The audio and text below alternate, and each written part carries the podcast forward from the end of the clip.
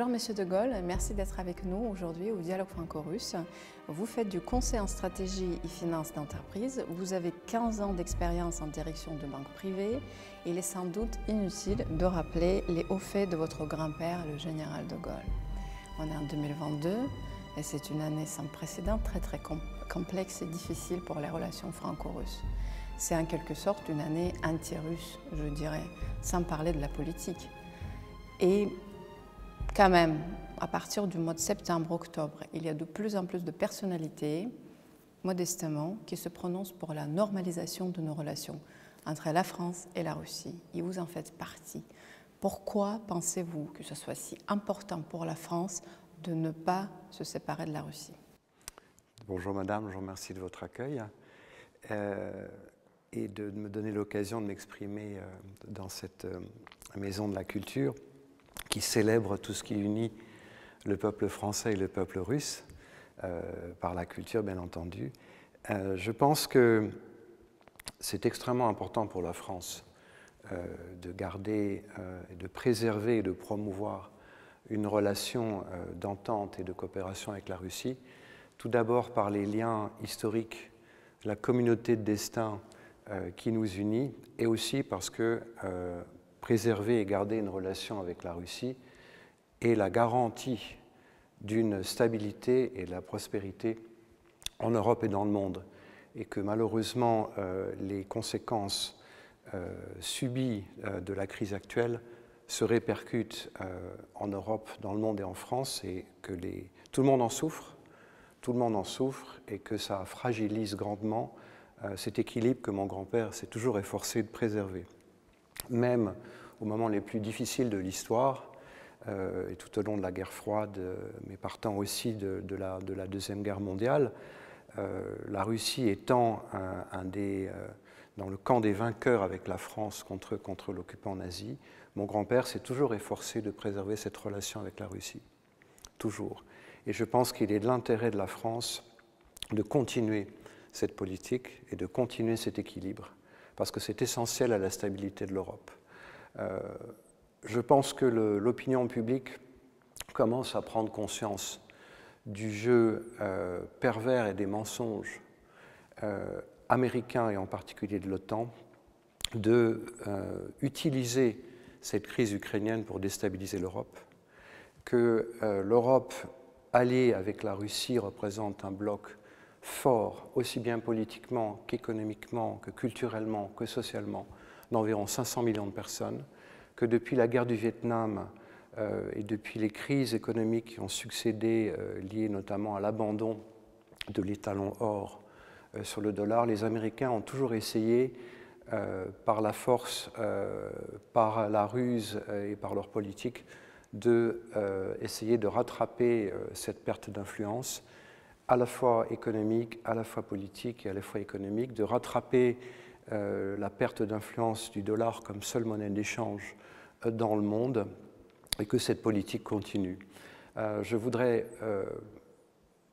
je me révolte et je m'insurge contre cette malhonnêteté intellectuelle dans, la crise, dans la crise ukrainienne parce que les, les déclencheurs de guerre sont les Américains, les déclencheurs de guerre sont l'OTAN. Et je, voudrais citer euh, comme preuve les déclarations récentes de Mme Merkel, qui a dit qu'elle euh, n'avait jamais eu l'intention d'appliquer les accords de Minsk. Les accords de Minsk ont été négociés et signés pour garantir la sécurité, l'intégrité euh, et le respect des populations russophones du Donbass et que les, Allemands et les Français se sont portés garants de ces accords pour euh, l'équilibre, la stabilité et la protection des populations dans cette région. Madame Merkel, en disant qu'elle n'avait jamais eu l'intention d'appliquer les accords de Minsk, a tout fait pour laisser euh, l'OTAN euh, armer l'Ukraine, a tout fait pour poser les bases de ce conflit. Et je, je trouve que c'est grave parce qu'il y a des millions de personnes qui en souffrent. Euh, en autorisant euh, cette euh, expansion nationaliste ukrainienne, elle a laissé entre 16 et 18 000 personnes se faire tuer, être bombardées, elle a laissé ces populations ukrainiennes nationalistes annihiler la culture russe, annihiler le sentiment même de, de leur appartenance à la Russie.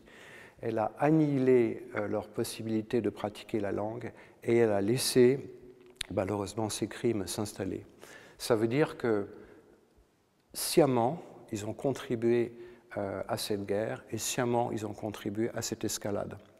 Les États-Unis continuent malheureusement cette escalade militaire euh, dont les populations euh, ukrainiennes sont les premières à souffrir, mais aussi les populations européennes. L'ampleur, le, le, nombre et la profondeur des sanctions montrent que tout ça a été organisé très longtemps à l'avance et qu'il s'agit en fait d'une guerre économique aussi, dont les Américains en sont les bénéficiaires. Euh, les Américains vendent leur gaz 4 à 7 fois plus cher aux Européens qu'ils le font pour leur propre pays. Et malheureusement, chacun euh, dans son quotidien en souffre en Europe, euh, parce que tout cela provoque une, crise économique et financière qui est absolument sans précédent. Et ma foi, on vous dira, mais c'est la faute des Russes. Ben, très bien, mais les Russes se défendent. Euh, parce que 11 000 sanctions qui ont été prononcées euh, contre elle, plus euh, un neuvième train encore de sanctions qui a été décidé hier, eh bien, ma foi, c'est tout à fait légitime et normal que les Russes se défendent. on est dans, le modèle, je dirais, actuel, les qualités fondamentales du patriotisme euh, de l'amour de la patrie euh, et de la défense du peuple sont considérés comme anormales. Je pense que c'est très grave. Et encore une fois, je suis heureux qu'un euh, certain nombre de, personnalités politiques du monde intellectuel, du monde économique et des élites reviennent à des considérations d'équilibre, reviennent à une certaine logique et reviennent à ce qui a toujours fait l'historique les relations entre la France et la Russie, c'est-à-dire préserver cet équilibre, préserver l'entente, préserver la coopération, préserver le dialogue des civilisations. Et, je pense euh, à l'approche de Noël, à tout ce qui nous unit euh, pour le futur et pour notre communauté de destin. Donc pour moi, cette euh, nécessité, cet impératif de garder une bonne relation avec la Russie, et eh bien, ma foi, c'est c'est non seulement parfaitement légitime, euh, mais c'est aussi euh, un devoir pour l'Europe et la stabilité euh, dans le monde et, et, en Europe. Exactement, puisque vous parlez de la stabilité. nous, au dialogue franco-russe, on parle beaucoup de, souverainisme, de souveraineté des États. Cette fameuse formule du général de Gaulle, l'Europe des nations, n'existe plus, n'existe pas. comment peut-on construire une relation internationale indépendante dans le monde globalisé d'aujourd'hui? Alors en ce qui concerne l'Europe, euh, mon grand-père était effectivement partisan d'une Europe des nations, c'est-à-dire où chaque pays euh, coopérait en vue d'une Union européenne, euh, à la fois économiquement et politiquement, mais aussi avec une certaine autonomie évidemment politique et de décision. On se trouve dans un système où il s'agit d'une technocratie qui impose des directives qui peuvent être appliquées dans chacun des États membres, euh, une, technocratie qui est malheureusement extrêmement corrompue. Euh, on parle plus maintenant à l'époque, mais lorsque la présidente de la Commission européenne avait été nommée, elle a quand même laissé derrière elle une ardoise d'environ 100 millions d'euros euh, de frais inexpliqués en ce qui concerne l'emploi de consultants extérieurs, de cabinets de conseil lorsqu'elle était ministre de la Défense. Ces questions sont passées sous silence. Euh, on a parlé beaucoup aussi des liens qui unissaient euh, euh, la présidente de la Commission européenne avec les industries pharmaceutiques. Je rappelle que son fils travaille pour une entreprise de biotechnologie américaine et que récemment, en ce qui concerne les liens entre Mme von der Leyen et le, PDG de Pfizer, par deux fois le PDG de Pfizer a été appelé à témoigner et se prononcer devant la Commission européenne, par deux fois il a refusé. J'aimerais bien qu'il y ait un peu plus d'honnêteté, de transparence au niveau de la Commission européenne qui euh, édicte euh, certaines lois, euh, qui sont des gens qui ne sont pas élus, qui n'ont en aucun cas le respect de la parole donnée. C'est malheureusement le, mal des dirigeants européens d'aujourd'hui. J'aimerais bien qu'il y ait un peu plus de transparence. récemment, on a vu dans l'affaire du Qatar des valises de billets qui s'étaient étrangement retrouvées au domicile d'une des présidentes de la Commission européenne.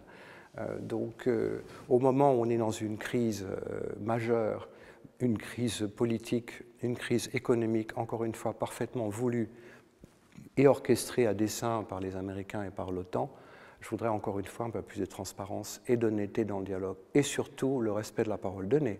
Encore une fois, si euh, l'Allemagne, si la France, si l'OSCE qui s'était porté garant des accords de Minsk avaient respecté leurs paroles, nous n'en serions pas dans la situation actuelle.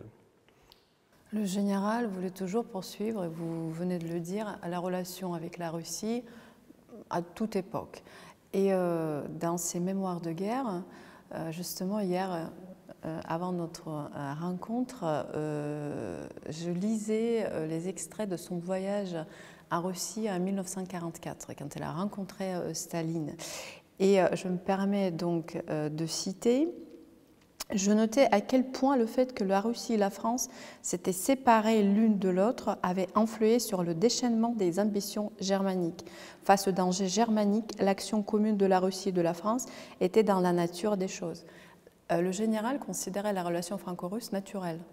Il le répète à plusieurs reprises dans différents euh, extraits euh, de, ses mémoires.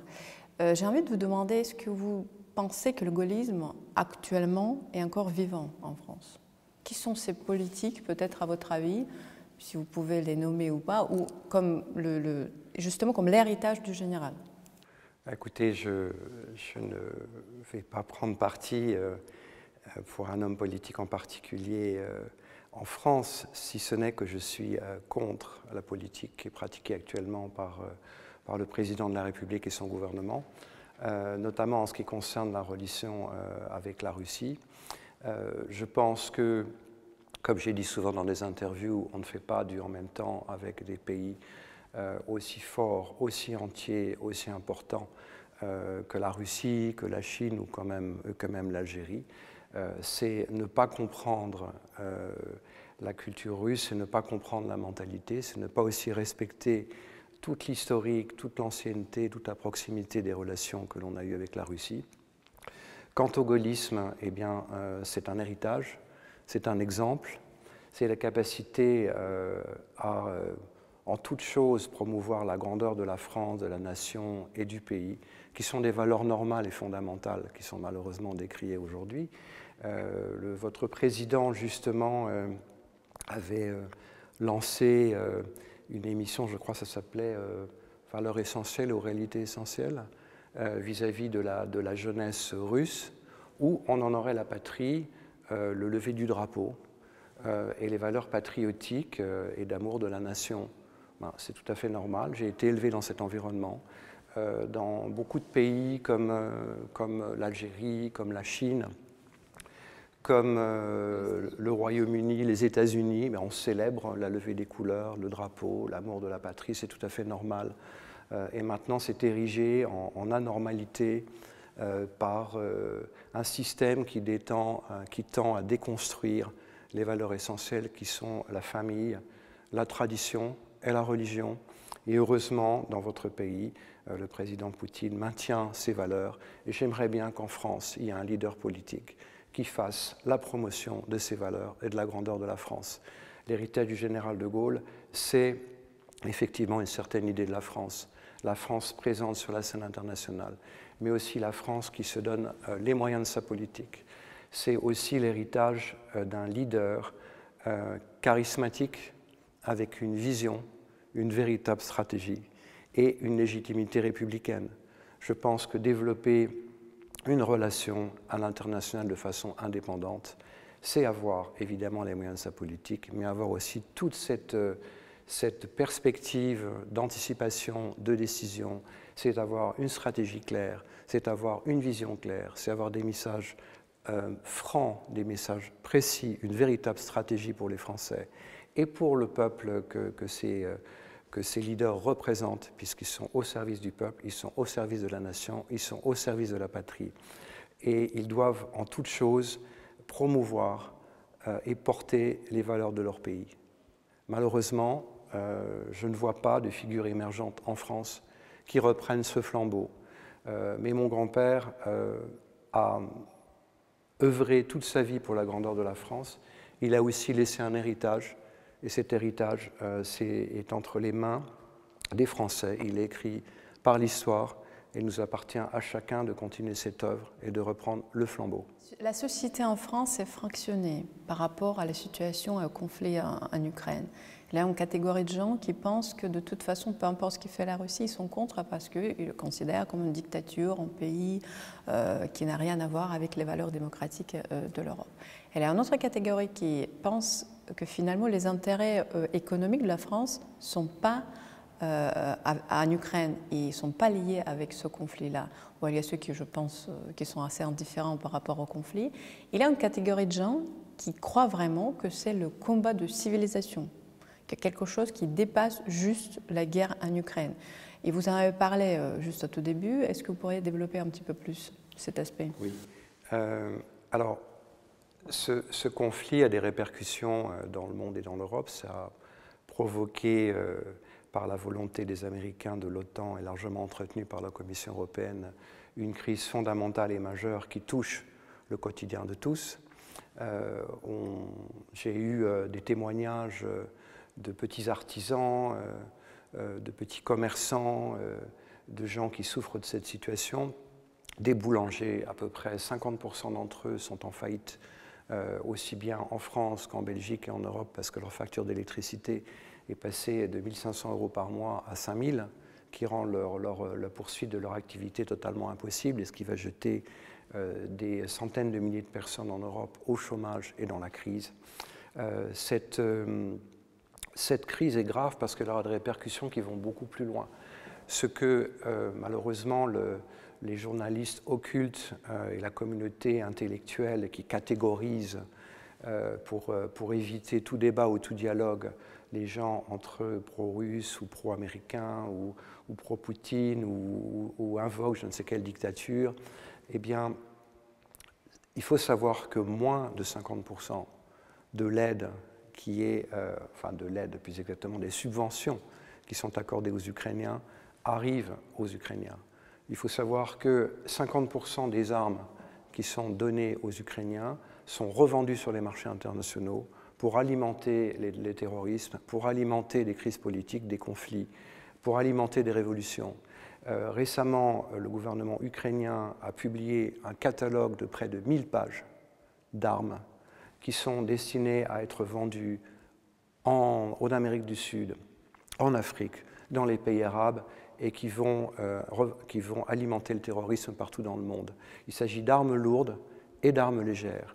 C'est un des pays euh, malheureusement les plus corrompus au monde. Je ne critique en aucun cas les Ukrainiens, mais je critique le régime. Le régime qui a été mis en place par les Américains euh, en 2014 avec ce fameux coup d'État où Mme Luland, qui est d'origine ukrainienne, tout comme M. Biden, s'est exprimée en disant Fuck EU. Pardonnez-moi, cite, je la cite textuellement. C'est-à-dire qu'au mépris de toute considération, même pour les Ukrainiens, elle a instauré une dictature. Euh, je, m'insurge et euh, je suis scandalisé qu'en France et en Europe, on fasse l'apologie d'un bataillon hein, qui s'appelle Azov, qui utilise les mêmes emblèmes que ceux de la division d'Asreich. Euh, mes parents ont combattu le nazisme, mes grands-parents ont même été déportés pour des raisons de résistance, et pour moi c'est absolument scandaleux. Euh, que l'on fasse la promotion de gens qui ont massacré, tué, discriminé des populations dans le Donbass. Euh, en 2019 déjà, euh, les déclarations du plus proche conseiller de ce qu'allait être le président Zelensky, Arestovitch, disait dans une interview de février 2019 qu'il fallait absolument faire une guerre contre la Russie, qu'il la souhaitait, et que de toute façon, ils allaient recevoir subventions, armements, soutien de l'Union européenne, euh, soutien de l'OTAN, et que euh, l'Ukraine ne pouvait pas perdre. Les Américains ont d'ailleurs totalement trompé euh, la population ukrainienne et le gouvernement ukrainien en ce qui concerne la victoire tout à fait, à mon avis, réaliste de l'Ukraine dans cette guerre. Parce que de toute façon, le grand perdant de, la, de, cette, de, cette, guerre, c'est la population ukrainienne elle-même, et aussi, par effet de conséquence, l'Europe, avec toute la crise dans laquelle elle s'est engouffrée de par la volonté des politiques. C'est très très triste en fait. C'est la souffrance de l'Europe, c'est la souffrance des peuples. Je crois à cette, cette résurgence, ce retour euh, aux réalités. C'est pour ça que c'est très important pour moi de dénoncer euh, tous ces mensonges et toute la logique qui a conduit euh, à ce conflit. Mais dans ce conflit, on essaie de nous faire croire que la Russie est isolée. C'est totalement faux. D'abord parce qu'il y a des, gens qui sont conscients des enjeux et des réalités, à la fois en France, en Europe et dans le monde. Parce que ces, ces personnes sont chargées euh, de, rétablir les vérités fondamentales, de dénoncer les mensonges et de dénoncer la logique euh, qui a conduit à cette guerre. Maintenant, je crois aussi euh, au renouveau, je crois aussi à la reconstruction qui suivra, tout simplement parce que, et je reviens à ce que vous disiez de mon grand-père, on ne peut pas se passer de la Russie. On ne peut pas se passer de ce continent en soi, ce n'est pas tout à fait un continent, mais c'est en tout cas le, le, plus grand pays du monde, qui, de par sa géographie, sa culture et son histoire représentent euh, un potentiel économique, politique, industriel, euh, géopolitique et culturel absolument considérable. Euh, la Russie, dans cette crise, tire parti, à mon avis à juste titre, d'une réorientation des centres d'intérêt politiques, économiques et financiers vers l'Est et sera un des arbitres de ce qu'on appelle l'Eurasie, c'est-à-dire un continent fantastique euh, qui réunit euh, à la fois l'Europe et l'Asie euh, et qui verra émerger des nouveaux centres de décision.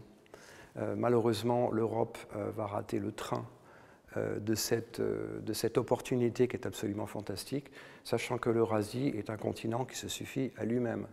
Alors, je voudrais aussi dénoncer dans ce régime des sanctions l'hypocrisie puisqu'on continue à acheter du pétrole russe, évidemment on ne peut pas s'en passer, on continue à acheter du gaz russe, on continue à acheter des métaux industriels, 60% des métaux industriels euh, sur les marchés mondiaux sont, euh, je dirais, euh, dominés par la Russie, on continue à acheter de l'uranium, les Américains aussi, on continue à fournir, à acheter des aimants pour les réacteurs nucléaires de nouvelle génération, et heureusement, on continue dans ce qui nous unit, c'est-à-dire euh, l'art, euh, le, les destins communs, l'historique et euh, tout ce qui fait la communauté scientifique, tout ce qui fait les échanges de la communauté intellectuelle.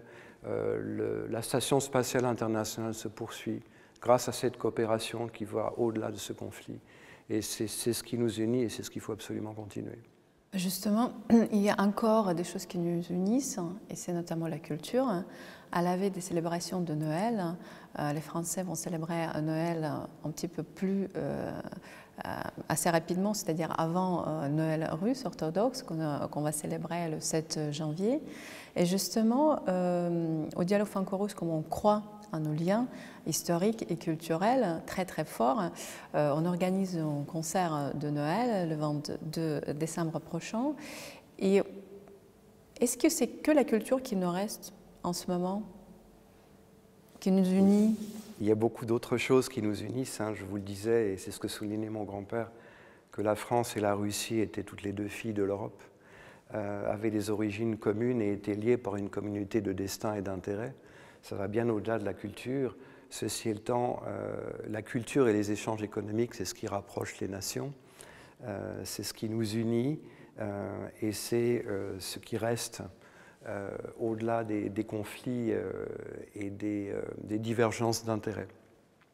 Ce que je voudrais dire aussi, c'est que dans cette, histoire commune, il, faut, faire la paix. Il faut faire la paix et la paix est, inévitable. La paix succède à tout conflit. C'est la paix qui relie les hommes. Cette paix passe nécessairement par une restauration du dialogue, puis une entente, puis une coopération économique.